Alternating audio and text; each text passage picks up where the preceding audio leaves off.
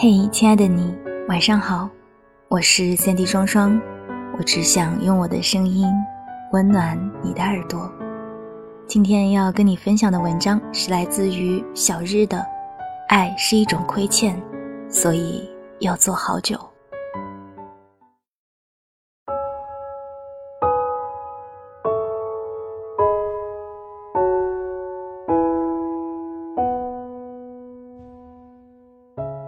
若你一不小心爱上一个人，请务必跟他说一声对不起。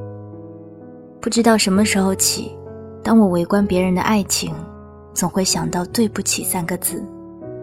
当你偶尔对某一个人怦然心动时，当你突然闯入对方的日常时，当你看一个人而看到你们未来生活的场景时，我希望你主动表白，但记得。在表白后说一声对不起，和爱的人说声对不起，不仅是小心翼翼，更是因为我们在彼此还没有完全准备好的时刻，贸然的将彼此生活与命运交集在一起。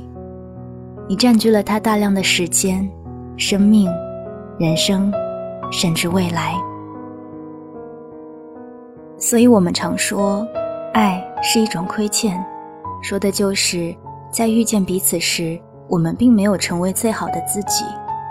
简单说就是，无论我们在什么时候遇见并决定表白，我们都无法让对方看到自己最优秀的一面，好可惜。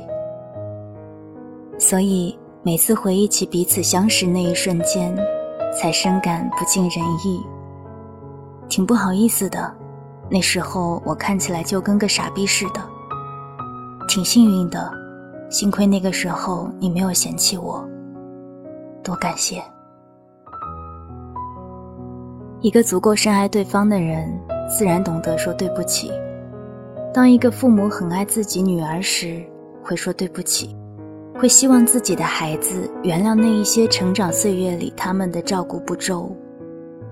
当一个男人很爱一个女人时，会说对不起。然后请求对方原谅自己曾经的那一些看似牛逼，其实什么都不是的孩子气。当一个孩子很爱父母时，会说对不起；当看到年迈父母行为举止已逐步放缓时，会主动请求父母原谅自己，原谅自己孩提时那揪心的玩笑与漫长的白日梦。而一切道歉的理由。一句句对不起的背后是，我们多么希望在余下的时间能让日子过得更好，至少彼此看起来稍微好一点，以此减少彼此对彼此的亏欠。所谓亏欠，就是我一直觉得你不够好，但其实是我不够好，因为我不够好，所以我们都不够好。如果说有结果的爱最后都是搭伙过日子，那只有足够的严谨与深刻，才能应对生活日常的措手不及与突然的慌张。对于真正爱彼此的人而言，应该是把对不起放在嘴边的，并且意识到其实不是你不好，而是我不好。或许我们都不够好，所以我们才要努力。让这个不好的我们好起来。当你意识到这一点，爱就有了力量。意识到爱是一种力量，你会渴望用一生的修行守住彼此。我在这里用了“彼此”，不仅仅是对方，而是彼此。这里的“彼此”说的是你爱的他，他爱的你。因为爱他而日益完善的你，以及因为爱你而越发美好的他。只有足够深的爱，才能接受彼此的不完美，才能理解我们都不够好，因此也才会去用力守住彼此的一生。这一点对应的其实是从前读到的一句话。从前慢里说。老人们总提起他们那个年代，东西坏了会想要修，而现在是什么坏了都想着换。修和换，一字之差，天壤之别。而当我们将物品替换成恋人关系，你就会发现，修与换背后的触目惊心。或许只是消耗品，仅有使用功能的物品才值得换。情感不是消耗品，当感情出现问题，我们要做的是修复，而不是换新。这一点，日本作家松浦弥太郎有一段很经典的话。他说：“我倾向于把坏了的东西继续使用，甚至觉得东西坏掉的那一刻才是你们关系真正开始的瞬间。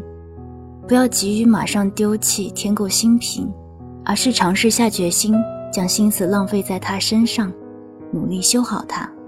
而与人的交往也是一样，经过冲撞、摩擦。”破裂产生嫌隙，然后慢慢修复它，这才是你们深层次关系的真正开始。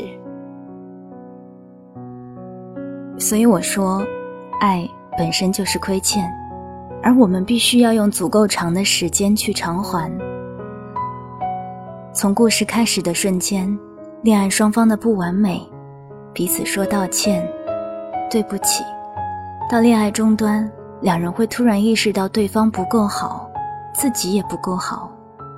到恋情白热化时段，彼此会感受到爱的力量，可以激发内心，感应万物。再到关系过于长久，两人产生感情问题时，彼此尝试学习修复和原谅。不同时期的爱需要不同的应对方式，只有足够漫长，才完整。所谓，爱本身就是一种亏欠，所以我们要做好久。说的就是我们一定要给彼此以时间，不要着急，给对方一些时间去缓过神来，给对方一点时间思考，给对方时间，也就是给自己时间。给彼此时间，是为了重新复盘彼此的爱情与经历。盘点那一些不尽人意的过失与漫不经心的浪费，然后在充满遗憾的悲凉中请求对方的理解、包容与原谅。在这个过程中，你或许会很难过、很揪心，但只要坚持下去，你就会重新找到来自两人关系中双方生命、个体、灵魂的更深层级的理解。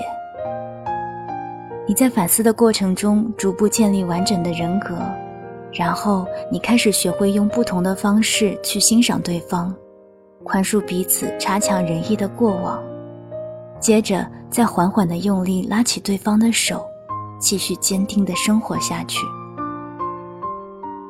再爱对方一次，给彼此以时间，最后在足够漫长的时光中。你发现，我们最终学会了与对方和解，我们也终于真正的原谅了自己。我们最终握手言和，不再斤斤计较，回到比日常更日常的平常。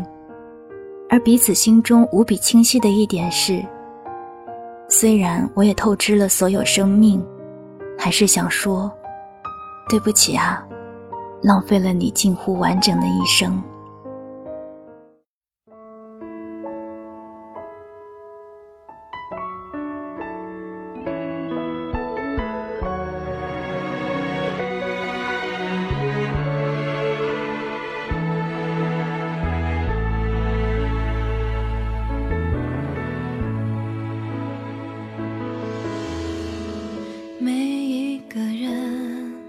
都有自己的天空，飞翔的翅膀掌握在我手中，每一颗心都有珍藏的画面，伴随我走过春夏秋